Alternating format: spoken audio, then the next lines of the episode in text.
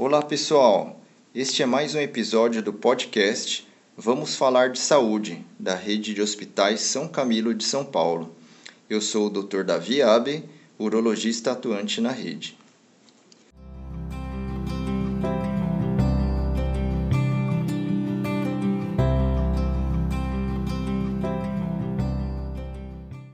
Quero falar hoje com você sobre o câncer de próstata. O câncer de próstata é o tipo mais comum de câncer entre os homens. Segundo estimativas do Instituto Nacional do Câncer, 2020 terminará com 65 mil novos casos da doença. Sabemos que muitos homens evitam ir ao médico e só procuram um especialista quando sentem algum incômodo. O problema é que o câncer de próstata, assim como vários outros tipos de tumores, avança silenciosamente. Quando os primeiros sintomas aparecem, em grande parte dos casos, a doença já está em estágio avançado. A campanha Novembro Azul tem sido um meio muito relevante para conscientizar os homens sobre o câncer de próstata e estimulá-los a fazerem os exames preventivos. Hoje nós vamos incluir nesse bate-papo para compartilhar sua experiência com a doença e o tratamento o paciente Sidney Quintino Mariano. Sidney, você pode nos contar sobre a sua história? Se apresente, por favor, para o público que ouve este podcast e conte-nos sobre como você recebeu o diagnóstico do câncer de próstata. E aí, pessoal, olá, tudo bem com vocês? É, eu sou o Sidney, eu tenho 57 anos, sou casado, dois filhos. Eu tenho uma oficina é, de finaleira e pintura na região do Ipiranga.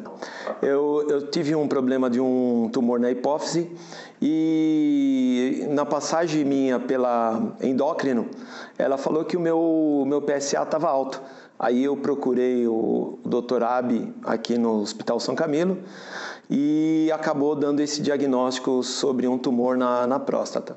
E logo depois desse, do diagnóstico confirmado né, através de uma biópsia, realmente a gente ficou, eu fiquei muito tranquilo porque a gente pratica de uma fé e além disso eu vi toda a questão que o Dr. Abi, ele, com a forma que ele tratou a gente, uma forma muito humana.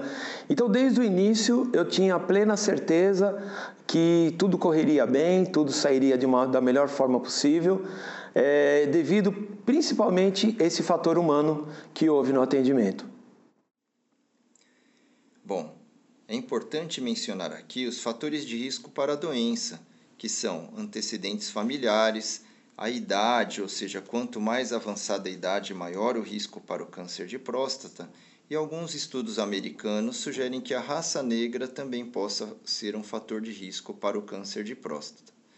Além disso, reforçar a necessidade da realização dos exames preventivos, como o PSA, que é um simples exame de sangue, e o famoso exame de toque retal, que não é nada mais do que parte do exame físico, recomendados a partir dos 45 anos se antecedente familiar ou 50 anos se ausência de fator de riscos, como forma de prevenção.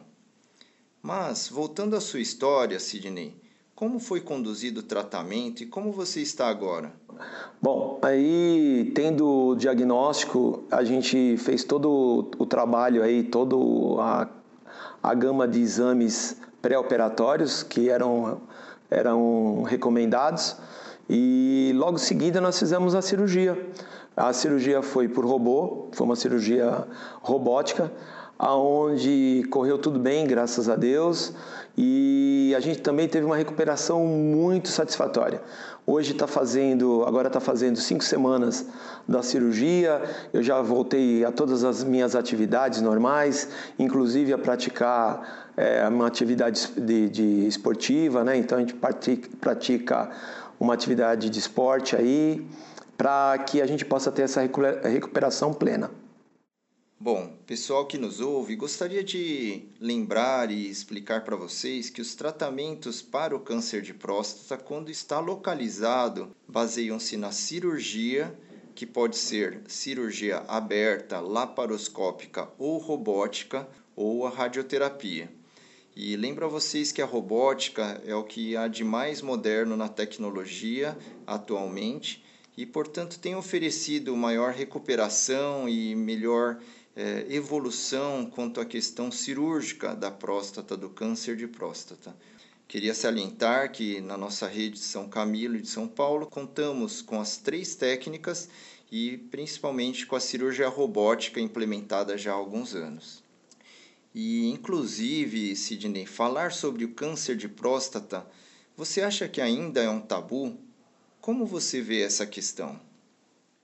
Então, por isso que até estou aqui. E, e, na verdade, a gente motivou muitas pessoas a aderir a essa campanha do Novembro Azul, a quebrar com alguns paradigmas, né? Porque tem muita gente, muitos homens que acabam sofrendo, acabam chegando até a óbito por falta de um diagnóstico precoce em função desses preconceitos que existem, né? É claro, nós estamos vivendo num mundo muito diferente hoje, nós estamos já em 2020, mas a questão da forma que é explanada, da, da forma que o homem é educado, principalmente aqui no Brasil também, né? Então a gente vê que existem alguns preconceitos. Eh, você vai falar, às vezes, para uma pessoa, tem que fazer exame de toque.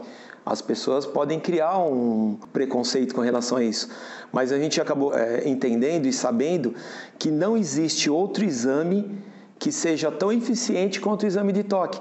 Então, a ideia é a gente poder estar tá ilustrando, a gente está sendo aí usado de uma forma bem positiva, incentivando as pessoas a fazerem esse, esse, essa carga, essa, toda essa demanda de exames que podem ter na saúde de um homem, para que o, o diagnóstico possa ser o mais precoce possível aí onde a gente sabe que a cura, em função do diagnóstico, a cura ela pode ser aumentada e muito, né?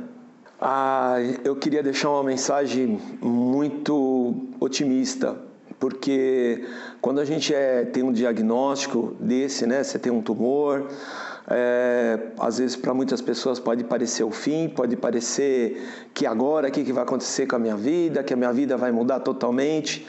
E eu posso dizer para muitos que é uma mensagem é, encorajadora, porque se tratando da forma correta, fazendo todos os procedimentos corretos, eu não tenho dúvida que a recuperação ela é muito num, num, num, estágio muito elevado. O pessoal diz até que entre 80% a 90% hoje, dependendo do, do diagnóstico, né, no tempo que foi feito. Então você vai poder levar a sua vida normalmente, você vai poder ser curado dessa doença e vai poder levar a sua vida normalmente, podendo ter a sua vida sendo estendida por muito mais tempo. Então você aí que está nos ouvindo, não, não desista. É, o ponto principal é buscar um, um atendimento médico, buscar uma equipe competente que possa fazer todo esse tratamento de uma forma bem positiva, que eu tenho certeza que a recuperação ela vai ser muito plena e muito rápida. E homens, vão ao médico, façam seu check-up, antecipem ao máximo um diagnóstico talvez não muito positivo e porque veja bem a gente às vezes a gente fica com medo do diagnóstico mas tem muita gente que vai é, ao médico e tem o diagnóstico extremamente positivo. Então esse diagnóstico não fique com medo de, do diagnóstico. Vai faça o que tem que ser feito porque o resto a nossa medicina está bem avançada e tudo vai ser bem bem conduzido. Bom Sidney Gostaria de agradecer a sua disponibilidade, a sua abertura de falar conosco sobre esse assunto tão delicado, mas que certamente ajudará muitas pessoas que estão passando pela mesma situação.